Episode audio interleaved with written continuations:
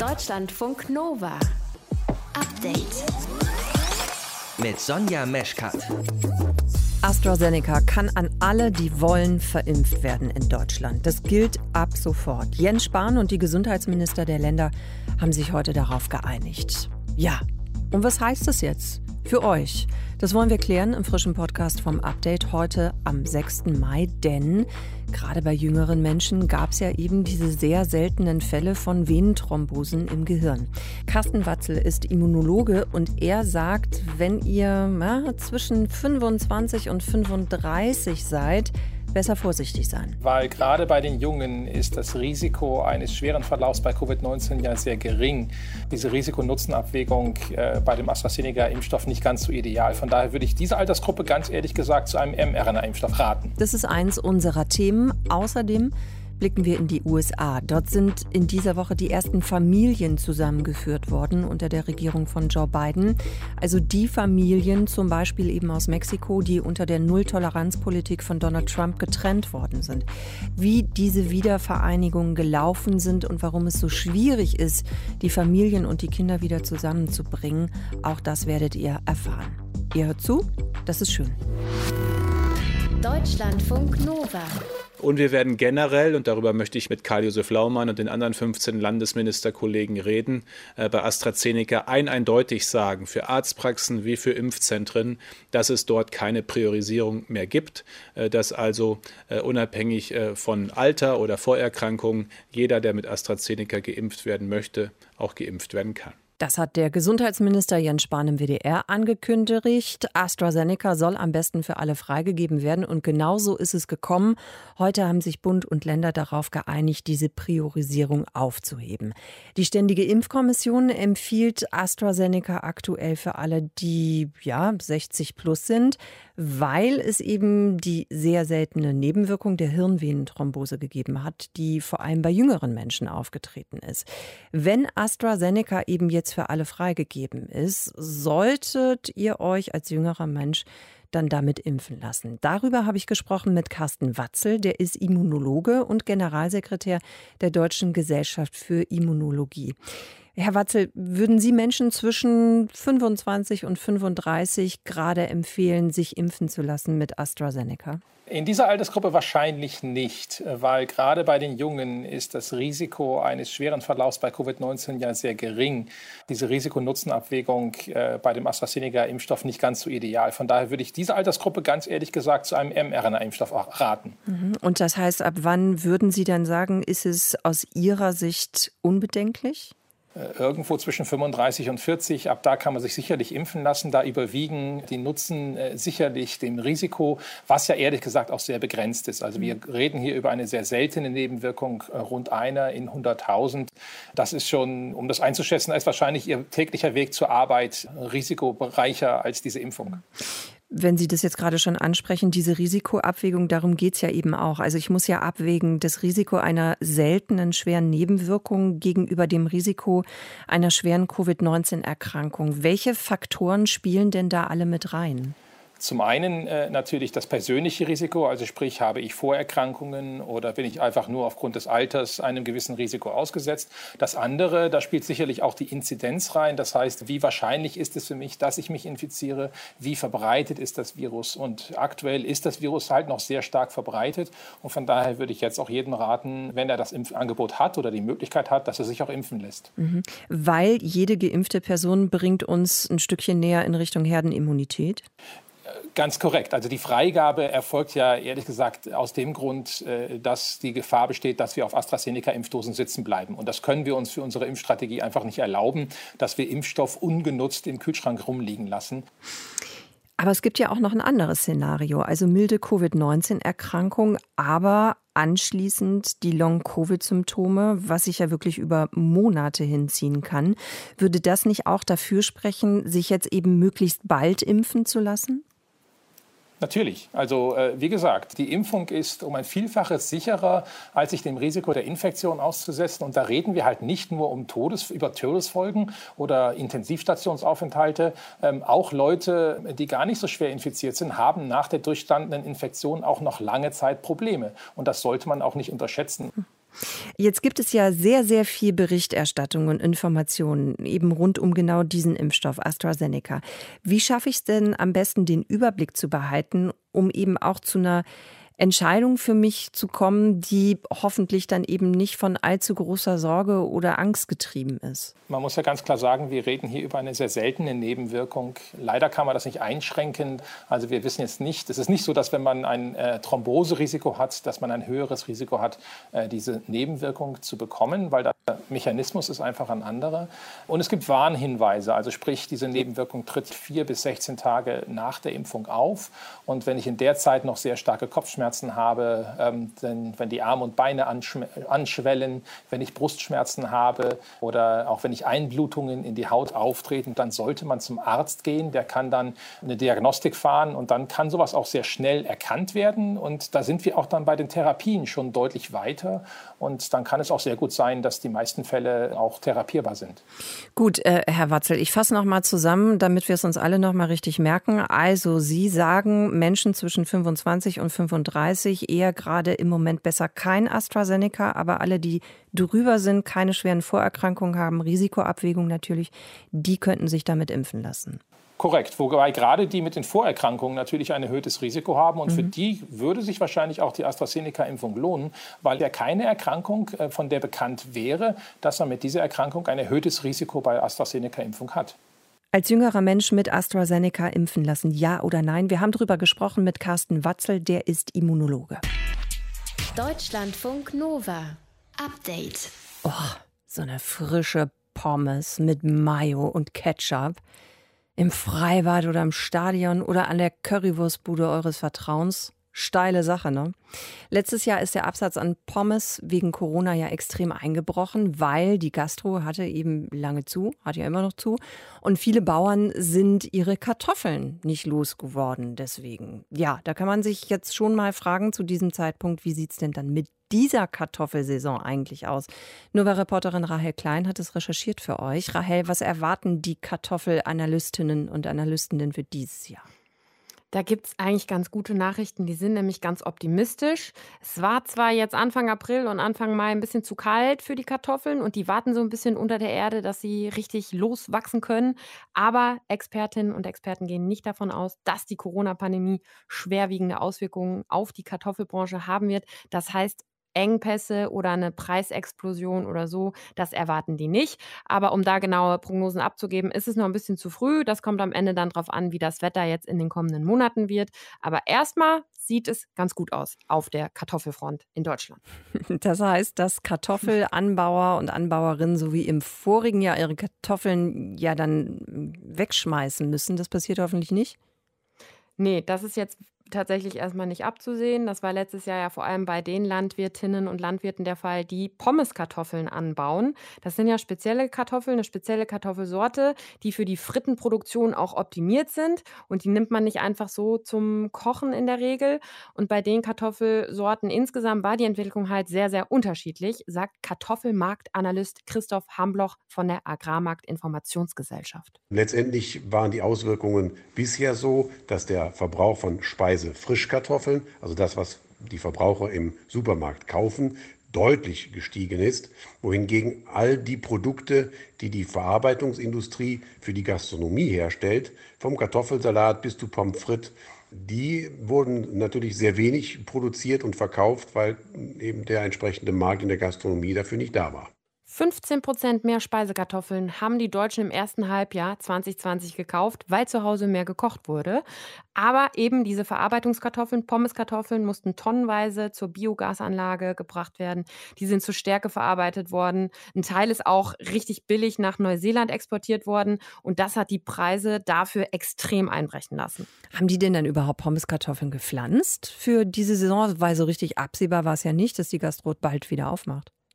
Genau, ist ja auch immer noch ein bisschen fraglich, wann. Mhm. Und diese Sorge gab es dann eben schon. Also, dass aus Angst davor wieder die Kartoffeln wegwerfen zu müssen oder die nicht verkaufen zu können, viel weniger angebaut wird. Das scheint aber nicht der Fall zu sein. Es wird genug Pommeskartoffeln und damit auch genug Pommes geben, sagt Christoph Hambloch. Da bin ich schon so verwegen zu hoffen, dass sich dann tatsächlich äh, in Sachen Pandemie einiges wieder normalisiert hat. Ja, auch jetzt mit den Impfungen und so. Und dann hofft man natürlich auch, dass die Gastro aufmacht. Wie gesagt, ist alles noch unter Vorbehalt. Ähm, wenn die Kartoffelerträge jetzt komplett einbrechen sollten, wegen was auch immer. Aber erstmal alles gut. Wie viel Kartoffeln essen wir Kartoffeln denn eigentlich noch? Also wir sind gar nicht mehr solche krassen Kartoffeln. 55 Kilo werden im Schnitt pro Kopf in Deutschland gegessen pro Jahr. Ist also ungefähr so ein Kilo pro Woche. Das war vor 70 Jahren noch ganz anders. Da lag der Pro-Kopf-Verbrauch bei 200 Kilo pro Jahr. Also eher so 4 Kilo in der Woche. Aber man muss sagen, Reis und Nudeln haben der Kartoffel einfach sehr, sehr stark zu schaffen gemacht. Ja, krasse Konkurrenz aber auch mit Reis und Nudeln. Hast du ein Lieblingskartoffelrezept, Rahel? Vielleicht können wir die Kartoffel damit wieder so ein bisschen pushen, nach oben bringen, esse, beliebter machen. Ich esse tatsächlich eigentlich ganz gerne Kartoffeln, aber auch nicht so häufig mehr. Aber ich bin ein großer Rösti-Fan. Oh, ich habe ja. mal so ein richtig leckeres Rösti gemacht mit Salz und Rosmarin. Ähm, also nimmst ein halbes Kilo Speisekartoffeln, am besten so leicht mehlig kochende Sorten, reibst die klein, hackst ein paar Zweige Rosmarin fein, vermischt beides mit Salz und Pfeffer in der Küche, äh, in der Schüssel in der Küche. Oder im Wohnzimmer oder das, wo auch immer, ja. Oder, oder auch im Schlafzimmer. Alles, äh, dem sind keine Grenzen gesetzt. Und dann brätst du das in der Pfanne mit Öl und Butter an, drückst die Kartoffeln schön platt, ne, machst einen Deckel drauf und am geschlossenen Deckel zehn Minuten auf jeder Seite in der Pfanne braten. Nicht zu heiß, sonst brennt es an bisschen Meersalz drüber. Es ist einfach Schmackofatz, muss man sagen. Schmackofatz, das fasst es doch schön zusammen. So, und wenn ihr noch nicht zu Abend gegessen habt, dann habt ihr vielleicht jetzt ein bisschen Inspiration bekommen hier von uns. Also die guten Nachrichten, die Corona-Pandemie wird voraussichtlich nicht dazu führen, dass es in der kommenden Kartoffelsaison Pommes-Engpässe geben wird. Rahel Klein hat euch darüber informiert.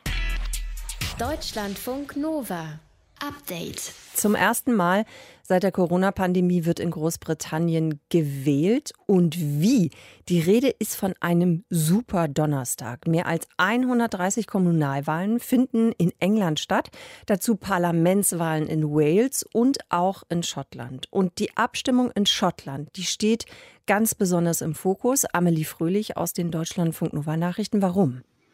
Weil es eine Richtungswahl sein könnte, und zwar in der Frage, ob sich Schottland vom Vereinigten Königreich loslöst oder eben nicht. Denn eine mögliche Unabhängigkeit ist das Wahlkampfthema der regierenden schottischen Nationalpartei SNP gewesen.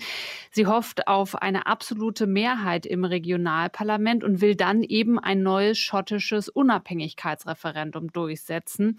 Der schottische Justizminister sagt auch warum. The most simple reason why Scotland should der einfachste Grund, weshalb Schottland unabhängig sein sollte, ist, dass die besten Leute, die Entscheidungen über Schottland und für Schottland treffen können, die Leute sind, die in Schottland leben, denn die haben naturgemäß ein Interesse am Land. They have an invested interest in the country. Die Menschen in Schottland sprechen daher auch von einer Schicksalswahl. Aber die Schottinnen und Schotten haben doch schon mal abgestimmt über eine Abspaltung ihres Landes. Ja, genau, das war 2014 und damals hatten sich 55 Prozent gegen eine Unabhängigkeit ausgesprochen. Warum sollte sich daran was geändert haben? Die äh, schottische Nationalpartei, die sagt, dass sich die Situation seitdem einfach grundlegend verändert hat. Und zwar, weil eine Mehrheit der schottischen Wählerinnen und Wähler gegen den EU-Austritt von Großbritannien war. Viele wären also lieber in der Europäischen Union geblieben. Und bei einer Unabhängigkeit strebt die SNP auch eine Rückkehr in die EU an. Was sagt denn die britische Regierung dazu? Ja, das ist nicht so richtig überraschend. Die lehnt ein neues Unabhängigkeitsreferendum strikt ab. Schottlands Ministerpräsidentin Nicola Sturgeon betont zwar, kein illegales Referendum abhalten zu wollen, aber die Aussage ihres Justizministers, die klingt trotzdem nach einer Kampfansage. Für den Fall einer Parlamentswahl kündigte er an, wir haben das sehr klar gemacht. Wir werden ein Referendum abhalten. Und wenn die britische Regierung uns verklagen will, dann sehen wir uns vor Gericht. Medienberichten zufolge bereitet sich die britische Regierung wohl auch schon auf eine juristische Auseinandersetzung vor. Wie wahrscheinlich ist denn eine Mehrheit für die schottische Regierungspartei SNP und damit dann eben die Wahrscheinlichkeit von so einem Unabhängigkeitsreferendum? Ja, die SMP, die wird die Wahl wohl gewinnen. Ob sie aber auch die angestrebte absolute Mehrheit bekommt, das ist dann schon eher die Frage. Und wenn sie das nicht schafft, dann ist entscheidend, wie stark die anderen Unabhängigkeitsbefürworter werden. Neben der SNP sind nämlich auch die Grünen und die neu gegründete Partei Alba für ein Referendum. Ähm, mit einem Endergebnis der Wahl in Schottland wird aber erst im Laufe des Samstags gerechnet. Lass uns mal spekulieren. Also sollte in Schottland wirklich ein neues Unabhängigkeitsreferendum abgehalten werden und sollten die Menschen sich aussprechen für so eine Loslösung, wäre der Weg für Schottland zurück in die EU dann frei? Ja, also es wäre immer noch ein sehr langer Weg. Äh, Schottland müsste den üblichen Beitrittsprozess durchlaufen. Und die Europaabgeordnete Katharina Barley von der SPD stellt klar, das geht jetzt nicht von heute auf morgen. Denn selbst mit einem Land, was dann als Teil eines anderen Landes schon mal Mitglied gewesen wäre, muss natürlich ein neuer Vertrag ausgehandelt werden. Also das würde wahrscheinlich leichter sein als mit anderen, weil man bestimmte Regeln eben schon kannte. Aber es wäre schon ein Prozess, den man erst mal gehen müsste geklärt werden müsste. Zum Beispiel die Frage, wie man damit umgeht, dass zwischen Schottland und England dann ja eine EU-Außengrenze entstehen würde. Und am Ende müssten sowieso noch alle Mitgliedstaaten und eine Mehrheit des Europaparlaments zustimmen. In Schottland stimmen die Menschen heute über ein neues Regionalparlament ab. Die Regierungspartei SNP macht daraus auch eine Entscheidung eben über ein mögliches neues Unabhängigkeitsreferendum. Infos dazu von Amelie Fröhlich aus unserer Nachrichtenredaktion. Deutschlandfunk Nova. Update. Im November, also im vorigen Jahr, hat sie ihr Auto abgestellt an einem Parkplatz, an einem Wanderweg. Und dann ist sie reingegangen mit Schlafsack und Zelt in die Wildnis. Und ab dann hat es kein Lebenszeichen mehr von ihr gegeben. Bis jetzt. Die Polizei von Utah in den USA hat eine Frau, 47 Jahre alt, entdeckt, die seit dieser Zeit eben seit November als vermisst gegolten hat. Und diese Frau wollte wohl eine Zeit lang eben ganz bewusst in der Wildnis leben. Und sie hat erzählt, dass sie sich auch von Moos und von Gras ernährt hat in dieser Zeit. Wir stellen uns die Frage, macht unser Körper diese Art von Ernährung eigentlich mit über mehrere Monate? Unser Nova-Reporter Matthias von Lieben hat sich mit dem Fall beschäftigt. A woman has been found alive in Diamond Fork Canyon. They'd been looking for her in that area since late November of last year. Vor zwei Tagen hat auch der US-Sender Fox News über den Fall der 47-Jährigen berichtet. Now it's been more than five months since she disappeared. Brian Schnee reports on how the woman was able to survive an entire winter inside a camping tent. Und das ist ja wirklich die grundlegende Frage. Mehr als fünf Monate in der Wildnis. Geht das überhaupt? Ja, es ist möglich, wenn ich weiß, wonach ich suchen muss. Das sagt Maurice Ressel, Survival-Experte und Wildnispädagoge. Survival bedeutet nichts weiter als Anpassungsfähigkeit eines Lebewesens seiner Umwelt gegenüber. Ressel sagt, wenn die Frau genug Wissen über die Region und ausreichend handwerkliche Survival-Skills hatte, dann sind auch fünf Monate into the wild durchaus möglich. Ein paar Dinge seien dabei aber essentiell. Ich muss halt eine, ganz starke natürliche Orientierung haben. Ich brauche Wasser, ich brauche Nahrung, ich brauche Wärme und ich brauche eine physische Widerstandsfähigkeit. Also ich muss körperlich fit sein und ich muss eine psychische Leistungsfähigkeit haben. Also ich muss geistig fit sein. Trinken konnte die Frau das Wasser aus einem Fluss in der Nähe. Ausreichend Wärme für Temperaturen bis zu minus 7 Grad lieferten ihr Zelt und Schlafsack und etwas Nahrung hatte sie offenbar dabei, nur laut Fox News eben nicht ausreichend. She sustained herself by eating grass and moss. When she was found Sunday afternoon, the woman was in rough shape. Kein Wunder, dass die Frau in keinem guten Zustand war, sagt Klaus Eder, Professor für Ernährungsphysiologie und Tierernährung an der Uni Gießen. Gras und Moos alleine sind natürlich nicht bedarfsdeckend, weil da fehlen natürlich nicht nur ausreichend Energie, sondern natürlich auch noch eine ganze Menge an essentiellen Nährstoffen. Also fünf Monate diese Ernährungsweise führt definitiv zu schweren Mangelerscheinungen.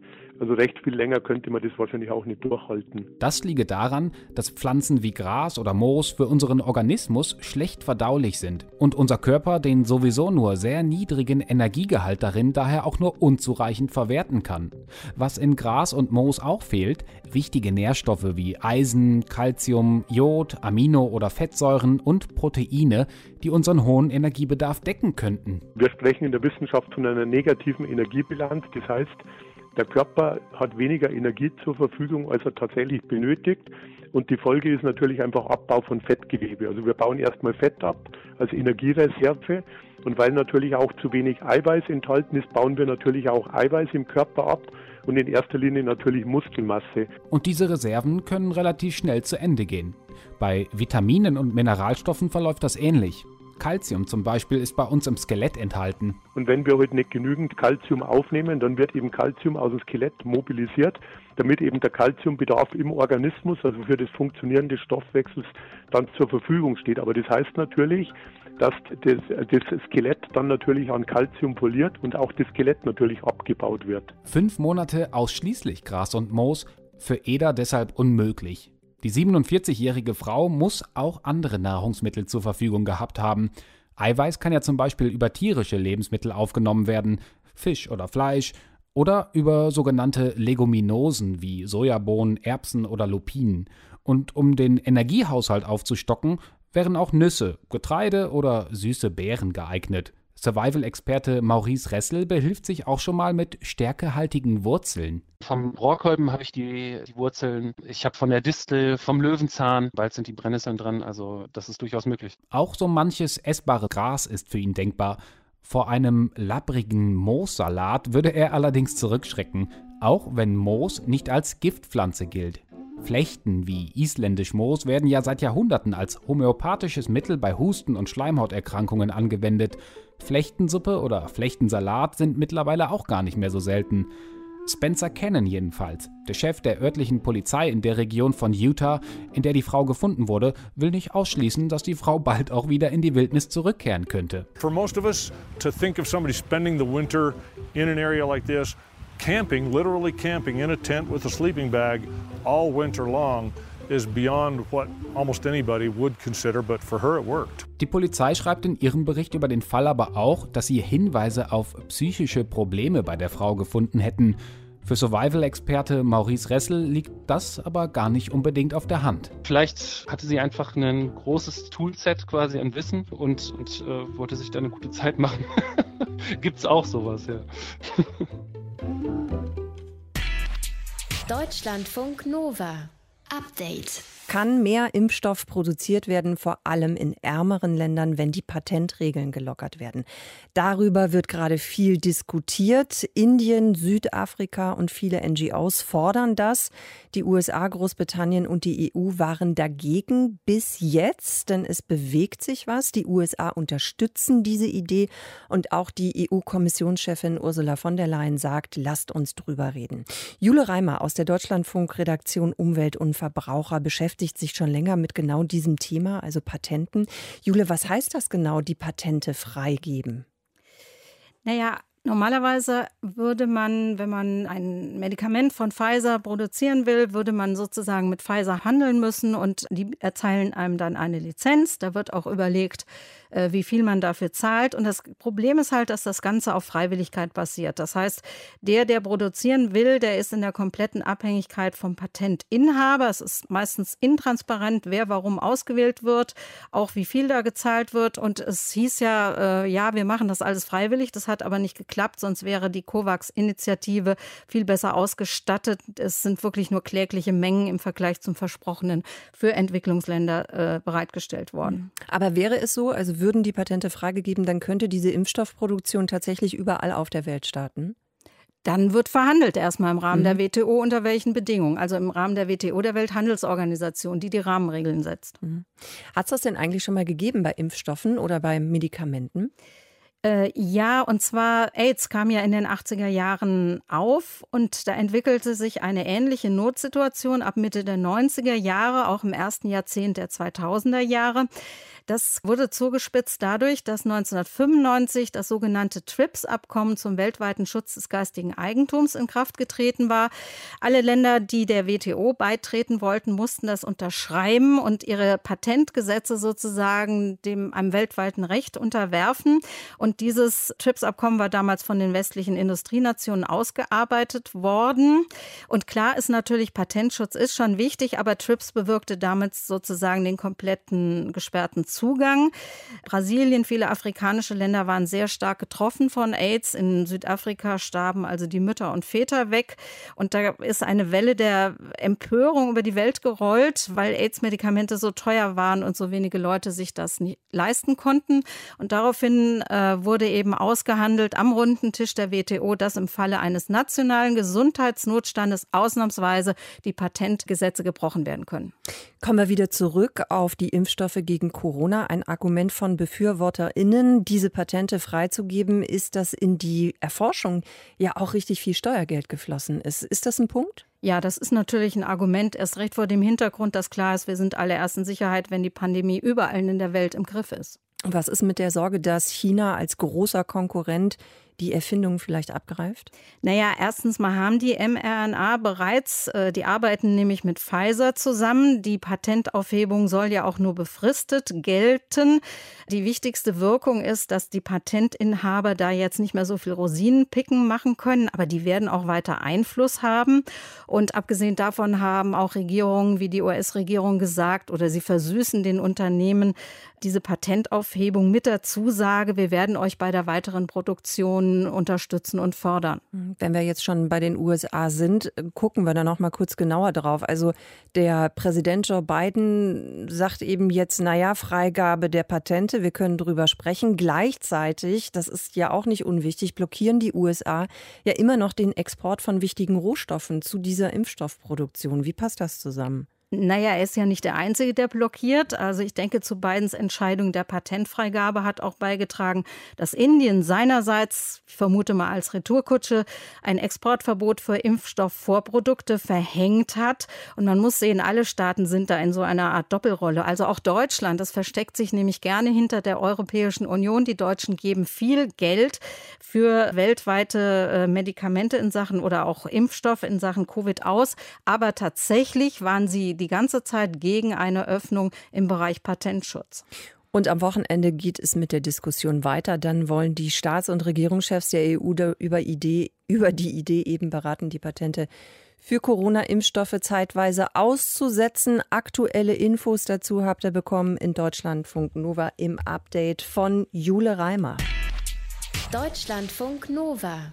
Update. Dass Familien wieder zusammengeführt werden sollen, das war eins der großen Versprechen, die Joe Biden gemacht hat. Die Migrationspolitik in den USA soll unter ihm humaner werden als zu der Zeit, als Donald Trump noch Präsident war. Wir erinnern uns kurz zurück. Der hat ja eine Null-Toleranz-Politik gefahren über eine relativ lange Zeit, also gegenüber den Eltern, die ohne Einreisegenehmigung von Mexiko aus in die USA gekommen sind.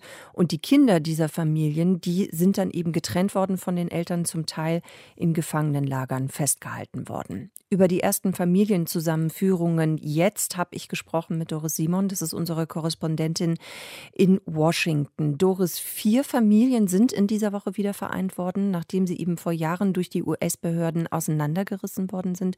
Um wen geht's da? Das zuständige Heimatschutzministerium hier in den Vereinigten Staaten schützt die Identität der Eltern. Die haben jetzt zum ersten Mal seit über drei Jahren ihre Kinder wieder gesehen. Was bekannt ist, es sind vier Kinder und von den Müttern weiß man, dass eine Mutter aus Honduras kommt, eine andere aus Mexiko. Das jüngste Kind war zum Zeitpunkt der Trennung drei Jahre alt, die anderen um die zehn Jahre. In den kommenden Wochen, das hat der für Einwanderungsfragen zuständige Heimatschutzminister Mallorcas angekündigt, sollen weitere Eltern mit ihren Kindern vereint werden. Er hat dabei auch die Zusammenarbeit mit den Nichtregierungsorganisationen gelobt, insbesondere mit der American Civil Liberties Union. Die sucht seit Jahren nach Eltern, um sie mit ihren Kindern wieder zu vereinen. Mallorcas äh, lobte auch den Einsatz der von Präsident Biden geschaffenen geschaffenen Taskforce. This is really about an all-in public-private partnership to reunite the families and begin the healing. We have hundreds of families left and we will reunite them all. Wie er sagte, es gibt noch hunderte von Familien, die getrennt sind. Die Regierung werde sie alle wieder zusammenführen. Termine hat der Minister aber nicht genannt. Wenn wir jetzt mal auf den äh, aktuellen US-Präsidenten gucken, auf Joe Biden, der hat ja diese Zusammenführung der Familien zu Priorität gemacht, schon mit Beginn seiner Präsidentschaft. Was ist denn seitdem passiert praktisch?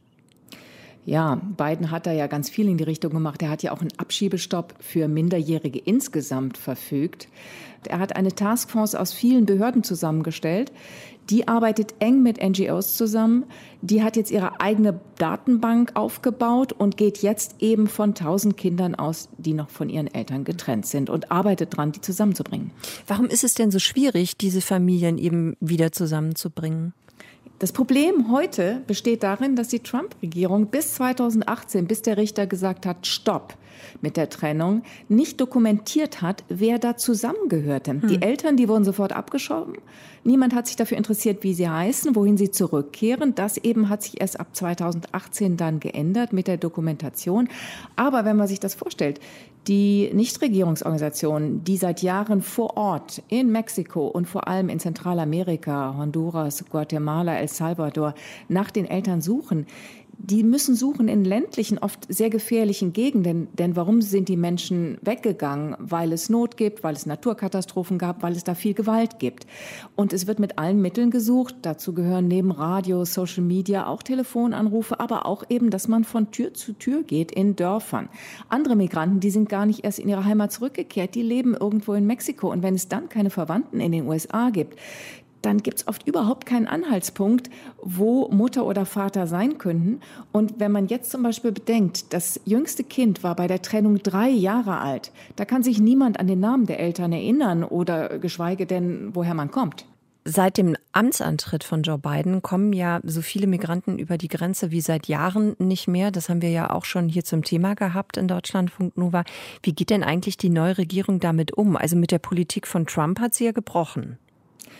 Ja, und die Zahl der Festnahmen und Abschiebungen ist so niedrig wie seit 20 Jahren nicht mehr. Und nicht nur ähm, bei den Minderjährigen, die überhaupt nicht mehr abgeschoben werden, sondern bei Migranten insgesamt. Im äh, April waren es unter 3000, die abgeschoben wurden. Wie gesagt, historisch niedrig. Auf der anderen Seite versucht die Regierung, ihren humanitären Anspruch auch umzusetzen, indem sie eben die Zahl der Unterkünfte ausbaut. Was die Kinder angeht, zum Beispiel dafür gesorgt hat, dass die nicht mehr Tage, Wochen lang in irgendwelchen nicht angemessenen Unterkünften an der Grenze bleiben müssen, sondern so schnell es irgendwie geht zu sogenannten Sponsoren kommen. Das sind in der Regel Verwandte oder Bekannte, wo die Kinder dann irgendwo in den USA unterkommen können. Aber es bleibt eine Riesenaufgabe, weil eben die Trump-Regierung in dieser Hinsicht überhaupt nichts gemacht hat, wie zum Beispiel Unterkunftbau. Und die Umfragen zeigen alle, dass ob Demokraten oder Republikaner, die US-Bürger sehr unzufrieden sind mit dem, was die Regierung Biden macht in Sachen Migration.